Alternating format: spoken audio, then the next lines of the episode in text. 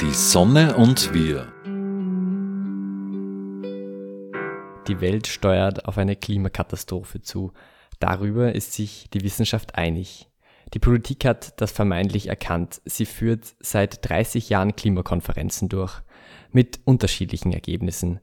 Ich will mir das genauer anschauen. Dafür bin ich heute bei Norbert Reiner. Er ist Geschäftsführer vom Klimabündnis Österreich und von Oberösterreich. Er war schon selber auf fünf Klimakonferenzen. Im November war er die 27. Klimakonferenz in Ägypten. Leonore Gewessler, Österreichs Klimaschutzministerin, meinte bei Ö1, sie sei enttäuscht von dem Ergebnis. Sind Sie das auch? Ich hätte mir mehr erwünscht und mehr erhofft. Ich glaube, das ist äh, sehr oft so bei, äh, ja, wenn man, wenn man über das Thema Klima, Klimaschutz, Klimaanpassung spricht, dass man durch das Wissen der Dringlichkeit eigentlich äh, hoffen würde, dass die Dinge schneller vorangehen.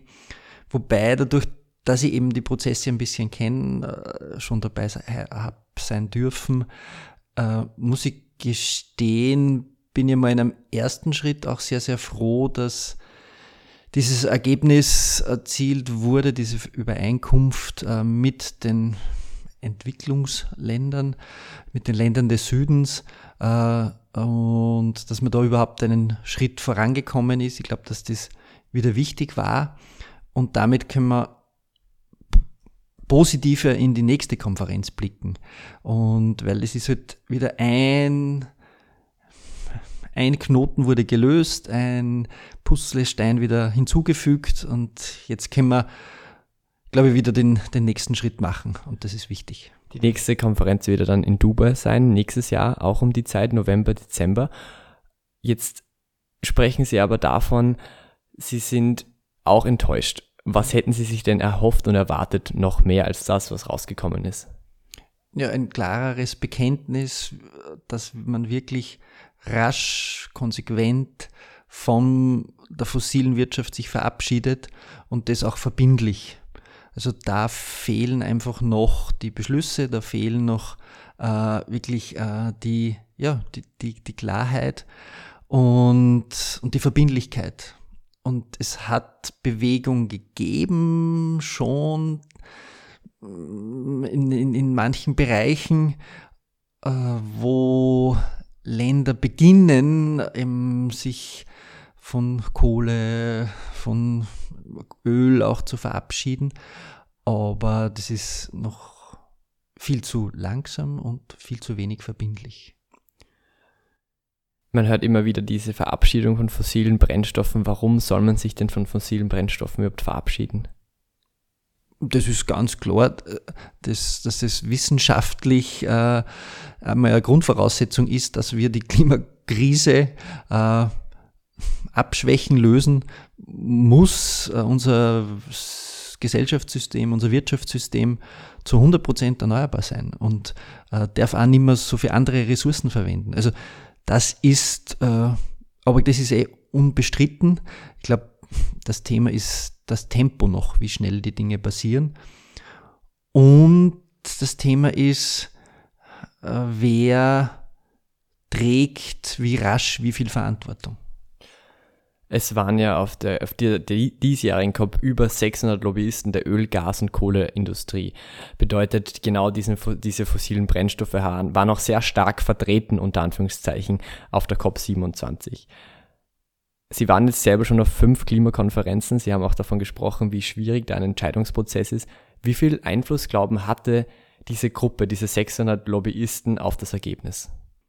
Ja, sie, sie wären nicht dort, wenn sie nicht äh, selbst davon überzeugt werden, dass sie einen wesentlichen Einfluss haben. Und natürlich, und das sieht man ja in vielen, vielen Bereichen, äh, ist es eine Herausforderung, mit den Lobbyistinnen und Lobbyisten äh, ja, umzugehen, wobei ich es auch nicht überbewerten möchte. Also die Vorbereitungen für so ein COP, die da, da finden ja schon viele, viele hunderte Gespräche statt. Da werden schon Dinge abgetestet. Da wird schon geschaut, äh, ja, welches Land könnte sich vielleicht da und dorthin bewegen. Also die, die eigentliche Zusammenkunft, ja, da wird dann, wird dann nochmal gefeilscht und gehandelt. Äh, aber es, es, es ist im Vorfeld eigentlich schon auch passiert sehr viel Arbeit. Und natürlich waren da auch Lobbyisten von, von allen Seiten äh, auch dabei. Aber ich glaube, äh, man darf das auch nicht überschätzen. Es ist ein Problem und es ist gut, dass berichtet wird, dass darauf hingewiesen wird, aber es gibt ja auch zum Glück äh, Lobbying, also wir waren auch wieder das Klimabündnis vertreten bei der COP und die, die Partner aus äh, Deutschland beziehungsweise unsere indigenen Partner von Amazonien waren auch vor Ort und haben dort ihre Positionen im Besonderen zum Thema Regenwald auch eingebracht. Und also äh, wir, es, ja, es ist, es ist interessant zu beobachten dann. Vorhin haben Sie schon von dem Tempo gesprochen. Das Tempo, mit dem Klimaschutz betrieben wird, das geht viel zu langsam. Studien zeigen, und dass darüber ist sich auch die Wissenschaft einig, dass in sieben Jahren das CO2-Budget von Paris, also das, das unter zwei Grad die globale Erderwärmung vor industriellen Zeiten begrenzt wird, aufgebraucht ist. Das heißt, ähm, dass, dass wir uns sozusagen nur noch sieben Jahre bleibt. In Österreich, ble Österreich bleibt nur noch drei Jahre. Drei Jahre, das ist von jetzt weg 2025. Also das ist wirklich, wirklich schnell. Wie fühlen Sie sich denn, wenn Sie warnen ja schon ewig, Sie sind ja ewig schon beim Klimabündnis dabei, schon vor 15 Jahren haben Sie genau diese Dinge auch gesagt. Wie fühlt sich das dann an, dass äh, man kommt immer näher und es passiert nichts? Ja, zum Glück äh, ist es so, dass es mir gelingt, auch die Erfolge zu sehen. Und gerade in Österreich und man darf es nicht unterschätzen, auch auf europäischer Ebene ist wirklich eine, sind erste wichtige Schritte zu einer Trendwende hin eingeleitet worden. Das, das muss man einfach sich immer wieder auch herholen, weil ansonsten wird man, glaube ich, wirklich verzweifeln. Aber ich sehe schon sehr viele ganz konkrete, und das ist jetzt im Kleinen wie im Großen, äh, Erfolge und richtige Schritte. Wir haben in dieser in den letzten zwei, drei Jahren äh, unter anderem auch mit der Pandemie gesehen und kennengelernt, wie schnell sich manche Dinge äh, verändern können, wie schnell sie sich transferieren und dann auch im Alltag ankommen. Äh, also in, in meinem Alltag Arbeitsalltag waren Videokonferenzen vor drei Jahren äh, puh, eine Randerscheinung. Man hat sich äh, ja, für jede Besprechung einfach getroffen. Das war ein bisschen auf internationaler Ebene, mit indigenen Partnern, äh, mit, auf europäischer Ebene. Aber jetzt ist es so, zum Teil machen wir Umweltausschusssitzungen, wo das Klimabündnis vorgestellt wird, wo ich Tipps und Tricks zum Klimaschutz erzähle per Zoom. Und das war undenkbar. Und heute ist es aber mehr oder weniger Alltag. Und da gibt es, es war für mich nicht vorstellbar, dass Österreich ein, ein Ticket für den öffentlichen Verkehr bekommt, das in, in ganz Österreich gilt. Und wir haben 20 Jahre, 30 Jahre, 40 Jahre, glaube ich, in die Schweiz geschaut und da war das Generalabo. Also sprich, wo man fahren kann dann äh, mit einem Ticket um, ich glaube, 2.000, 3.000 Franken, also um einiges teurer nur als bei uns. Äh, und da haben wir gesagt, das brauchen wir, weil dann passiert diese Mobilitätswende. Wir haben das seit einem Jahr in Österreich. Und wir sehen auch schon die positiven Auswirkungen. Und da gehört noch viel gemacht, das gehört noch verstärkt. Gerade im ländlichen Raum braucht man Angebotsverbesserung und und und. Aber das sind die Erfolge, die ich sehe und wo ich glaube, es kann unter doch großen Kraftanstrengungen und äh, ja, nur manchen Schwierigkeiten, ich bin der festen Überzeugung, es wird uns gelingen. Sie sprechen jetzt schon eine der großen ähm, Erfolge der grünen Beteiligung in der Regierung an. Als Sie 2019 dann in die Regierung gewählt wurden, was haben Sie sich dann davon erwartet? Haben die Grünen ihre Erwartungen getroffen oder liegen sie unter ihren Erwartungen von damals? Und ein differenziertes Bild, wie es halt so oft ist in der Politik. Äh, im, im, denk, im Verkehrsbereich mit dem Klimaticket ist wirklich viel gelungen. Ein ähnlicher Riesenwurf meiner Meinung nach ist mit dem Einstieg in die ökosoziale Steuerreform gelungen.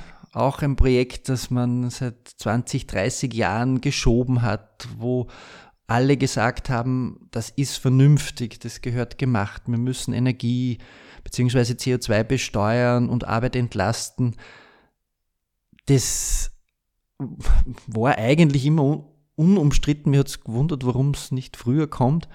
Und auch wenn jetzt der CO2-Preis nicht in der Höhe äh, gekommen ist, den man sich wünschen würde als im engagierten Klimaschutz, aber er ist da und ich gehe davon aus, dass keine Nachfolgerregierung mehr das Rad ins alte Jahrtausend zurückdrehen möchte, sondern dass man wirklich ja dieses System jetzt ausbaut und nützt. Und das sehe ich als riesen, also da ist ein richtig großer Schritt und Wurf gelungen, der seine Systemrelevanz erst äh, ja, mit der Zeit entfalten wird. Was würden Sie sich denn wünschen noch von den Grünen, bis wiedergewählt wird? Es steht ja jetzt aber auch im Raum vielleicht eine vorgezogene Wahl, immer wieder bröckelt auch die Regierung. Ähm, was, was wünschen Sie sich denn noch von den Grünen? das ist ja adressiert an die Grünen ist es ja ein bisschen ein Wunschkonzert, weil es ist ja eine Koalition und da ist es immer so ein, ein, ein Kompromiss finden zwischen unterschiedlichen Interessen.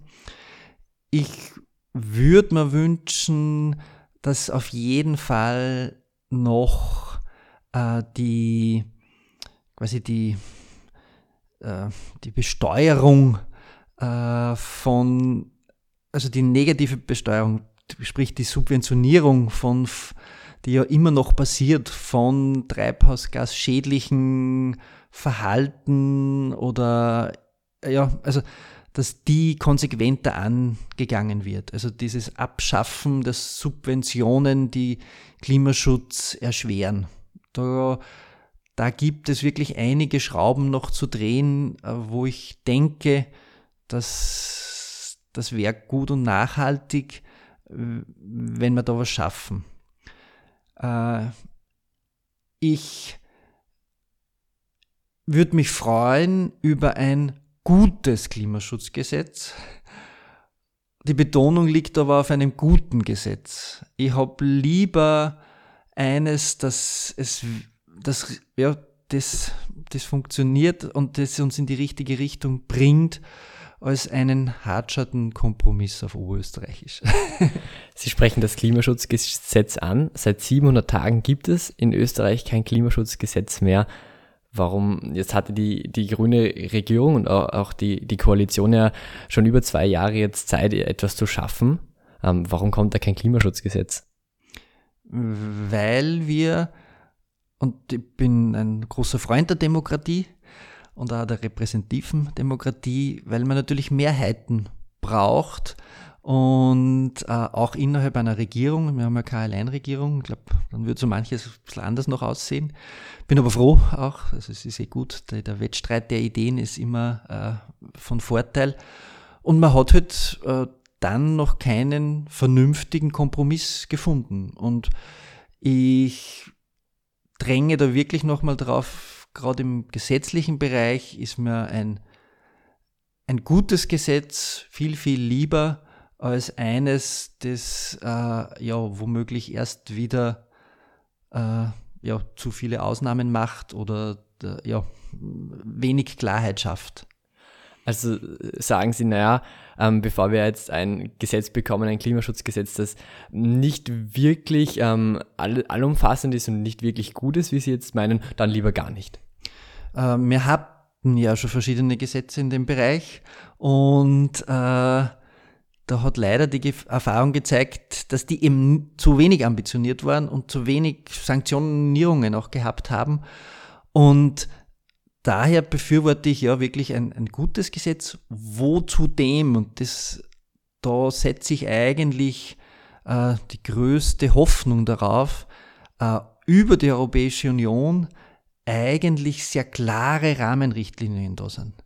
Es ist, wir, wir haben uns auch in dem Programm oder in, in, in, in dem, äh, äh, in der Struktur mit Fit for 55 hat sich Österreich bis 2000 oder ist Österreich verpflichtet, bis 2030 48 Prozent CO2-Emissionen einzusparen. Und das ist eine unglaubliche Challenge und die wird auch geahndet. Also wir haben über die Europäische Union schon Rahmenbedingungen, die die Transformation jetzt einleiten.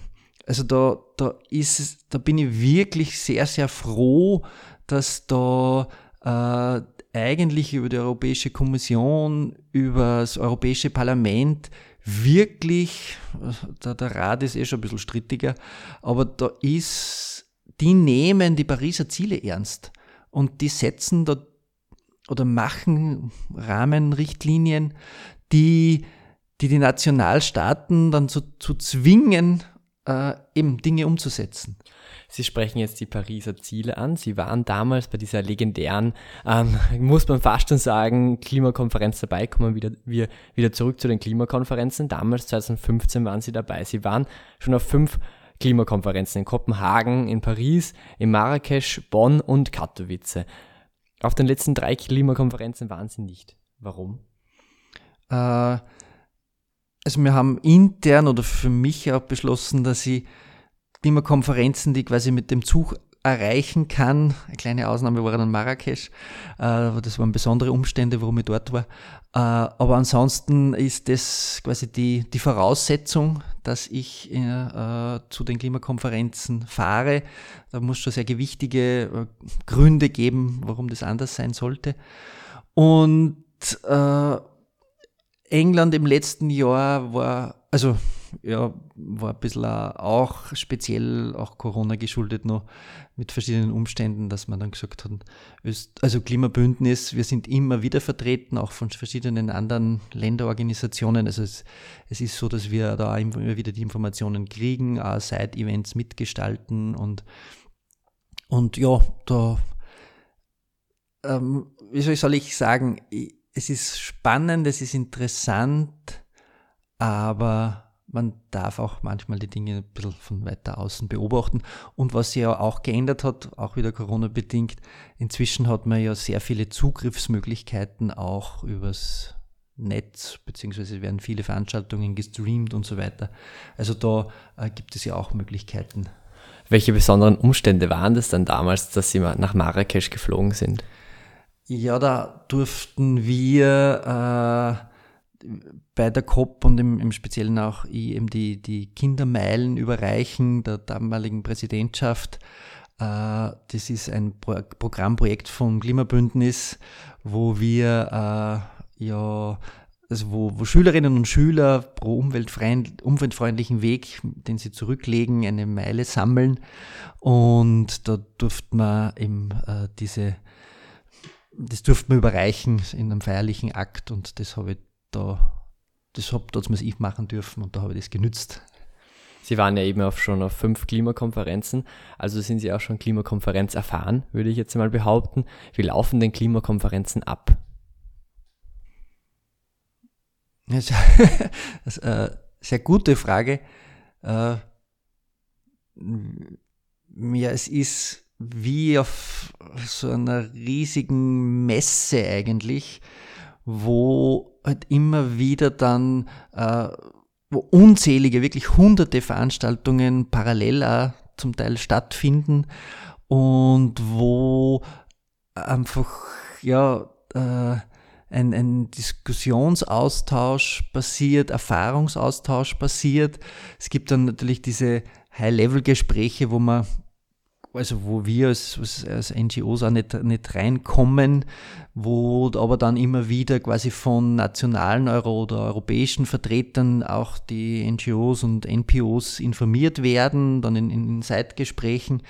Also es ist, äh, und es ist insofern auch wunderbar, weil, ja, weil dort die ganze Welt sich trifft und wirklich äh, man die Betroffenheit ganz anders nochmal mitbekommt äh, von, von anderen Ländern, Staaten, Kontinenten. Und also es ist äh, wirklich, äh, ich finde sie ganz, ganz wichtig. Ohne Klimakonferenzen wären wir heute nicht da, wo wir jetzt sind. Es ist einfach ein globales Thema und das können wir nur global lösen. Und das, das spürt man halt dort, wenn man, ja, also das spürt man, wenn man dort ist. Mhm. Die 27. COP ohne wirkliches Ergebnis, so betiteln es ähm, manche äh, Zeitungen auch. Ähm, es gibt zwar einige Ergebnisse zu Loss and Damage, dazu kommen wir dann noch gleich. Werden wir es schaffen, die Klimakrise zu lösen? Ja, wir werden es schaffen. Wir werden diese riesige transformatorische Herausforderung unserer Gesellschaft, unseres Wirtschaftslebenssystem, äh, wir werden das ja, hinbekommen und nicht nur hinbekommen, es wird nachher besser sein als jetzt. Also wir werden dann zurückschauen und fragen, warum haben wir so lange fossile Energie verbrennt? Warum haben wir so lange in Städten gewohnt mit schlechter Luft, die laut sind, die wenig Grün hatten, die überhitzt sind? In Orten, in Gemeinden leben, wo wir fragen, wie konnten wir nur so eigentlich dumm sein und haben äh, uns nicht äh, Nähe geschaffen, indem man zum Kreisler zu oder mit dem Rad gehen kann, indem man öffentlichen Verkehr auch in, im ländlichen Raum toll ausgebaut hatten, sondern uns selbst in ein Auto sitzen mussten und fahren, in, in, äh, im Stau stehen. Also es wird wir werden uns wirklich die Frage stellen, und im Besonderen an die Jungen, glaube ich, warum hat, haben wir so lange gebraucht dafür? Und, äh, und das in allen Bereichen. Gesunde Lebensmittel, äh, die eben weniger Pestizide, Fungizide und und und. Also das können wir durchkonjugieren. Und darum bin ich da so optimistisch, weil wir am Ende sehen werden, wie viel unser jetziges System uns eigentlich an, an, ja, an, an Schaden, nicht nur Schaden verursacht, sondern wie unbequem das auch war. Von der Zukunft wieder zurück in die Gegenwart. Schauen wir uns mal an, was so rausgekommen ist bei der 27. COP. Zum Beispiel Loss and Damage. Das ist das, dass ähm, die in, in, Industriestaaten den Entwicklungsländern sozusagen Ausgleichszahlungen zahlen, die jetzt, ähm, da gibt es einen Fonds, soll es einen Fonds geben, was halten Sie denn von diesem Ergebnis? Äh, es war mehr oder weniger eine Bedingung der Länder des Südens, äh, dass dieser Fonds kommt. Ohne diesen Fonds würden wir wirklich in einer Sackgasse stecken und es wird um das eigentliche Problem, nämlich eben die Reduktion beziehungsweise der Ausstieg aus der fossilen Wirtschaft äh, wird nicht weitergehen. Also da ist man in einer ziemlichen Pattsituation gesteckt und man muss, glaube ich, schon verstehen und sehen, und das war eins der Dinge, die ich bei diesen COPs sehr, also sehr hautnah erlebt habe. Ähm, es die Länder des Südens oder Entwicklungs- oder Schwellenländer haben schon sehr gute Argumente, die Länder des Nordens oder äh, in, der, der, der, entwickelnden Länder äh, zu, ein bisschen auch unter Druck zu setzen. Wir blasen seit 150 Jahren gut durch das Verbrennen von Kohle, dann Öl und Gas, äh, ja, Treibhausgase und CO2 in die Atmosphäre. die Länder, die jetzt gerade so den wirtschaftlichen Aufschwung erleben, machen das seit 20, 30 Jahren mit auch unglaublichen Steigerungen, aber wir haben da trotzdem eine 150-jährige Geschichte. Wir haben immer noch pro Kopf bedeutend höhere Emissionen als äh, Entwicklungsländer. Also wir haben pro Kopf zwischen in Europa 10, 12 Tonnen äh, pro Einwohner und Einwohnerin äh, CO2-Ausstoß im Jahr. In den entwickelten Ländern sind das auch zwei, drei Tonnen pro Kopf und Jahr. Und auch Indien ist bedeutend niedriger noch in, dieser, in dem Pro-Kopf-Ausstoß. Und natürlich sagen diese Staaten dann, liebe Europäer, liebe Amerikaner, äh, liebe Japaner, liebe Australier, äh, schön, wenn wir gemeinsam das Klima retten wollen und gemeinsam CO2-Ausstoß reduzieren wollen. Aber ihr habt sowohl eine historische Verantwortung als auch noch eine aktuelle Verantwortung, die bedeutend höher ist. Und die Schäden tragen aber wir. Also wir, nicht die Schäden tragen wir, sondern wir sind am meisten betroffen von den Schäden. Unsere Länder in Afrika trocknen aus. Da wirken sie die Dürren massiv aus. Unsere Länder, äh, Bangladesch, Indien, Pakistan, unsere Länder saufen ab, die Küstenregionen. Also wir brauchen da und wollen quasi einen Ausgleich haben. Und dann muss man natürlich aber auch sagen, passt, jetzt ist dieser Fonds eingerichtet, jetzt reden wir aber auch, weil ihr habt auch eine Verantwortung, gerade an die großen Länder, großen Schwellenländer, Brasilien haben wir jetzt eh positiv jetzt wieder mit dem Lula zum Glück. Ihr, jetzt reden wir aber wieder weiter und jetzt haben wir wieder gemeinsam reduzieren. Sie sprechen also eben diese gemeinsame, dieses Gemeinsame an. Damals in Kyoto, beim Kyoto-Protokoll wurde schon festgelegt, dass ab 2020, also ab vor zwei Jahren, immer 100 Milliarden US-Dollar an Entwicklungsländer gehen von Industrieländern, die damals festgelegt worden sind. Da war noch zum Beispiel China ein Entwicklungsland und kein Industrieland. 2020 waren es aber dann nur 83 Milliarden Euro, also nicht die 100 Milliarden. Was passiert mit dem Geld? Ich glaube, das, das muss man im Detail wirklich gut anschauen, dass dieses Geld, und das ist ja auch eine Bedingung gewesen, gerade im Besonderen von der Europäischen Union, dass dieses Geld dort ankommt, wo es auch äh, vonnöten ist. Und da, da braucht es einfach Länder mit guter Governance. Und das ist natürlich zum Teil eine Herausforderung in den Ländern des Südens und äh, da, da muss man eben, darum waren die Diskussionen ja so lange und haben auch so lange angedauert. Äh, man will ja nicht Geld geben, das dann irgendwo womöglich versickert in äh, wie formuliere ich das, jetzt nicht, nicht perfekten Demokratien, also zum Teil sind sie weit weg davon und nicht bei den Leuten ankommt, sondern wieder bei den Falschen. Und da glaube ich, das ist jetzt eh auch ein, ein Detail, an dem jetzt auch verhandelt wird. Also es gibt ja Grundbekenntnis dazu äh, für den Fonds und, äh, und äh, jetzt, und das ist oft so, das war ja auch in Paris so, jetzt beginnt eigentlich die, die richtig äh, schwierige Arbeit, wie schaut es dann im Detail in, in einer detaillierten Ausformung aus. Auf der anderen Seite sieht man auch an dem Beispiel, das Sie genannt haben, äh, gewisse Skepsis der Entwicklungsländer, die sagen, ja, wir habt uns ja schon mal 100 Milliarden versprochen, jetzt waren sie es ja nicht einmal. Äh, also es, es ist ja ganz viel Vertrauensarbeit, immer wieder auch bei diesen Konferenzen dahinter und auch dazwischen. Das sagt Norbert Reiner. Wir sehen schon, in, in einer halben Stunde haben wir noch gar nicht geschafft, dieses große Thema der COP zusammenzufassen. Ich hoffe, es war trotzdem ein schöner Einblick. Danke für Ihre Zeit ähm, und ich wünsche den Zuhörerinnen und Zuhörern noch einen schönen Tag.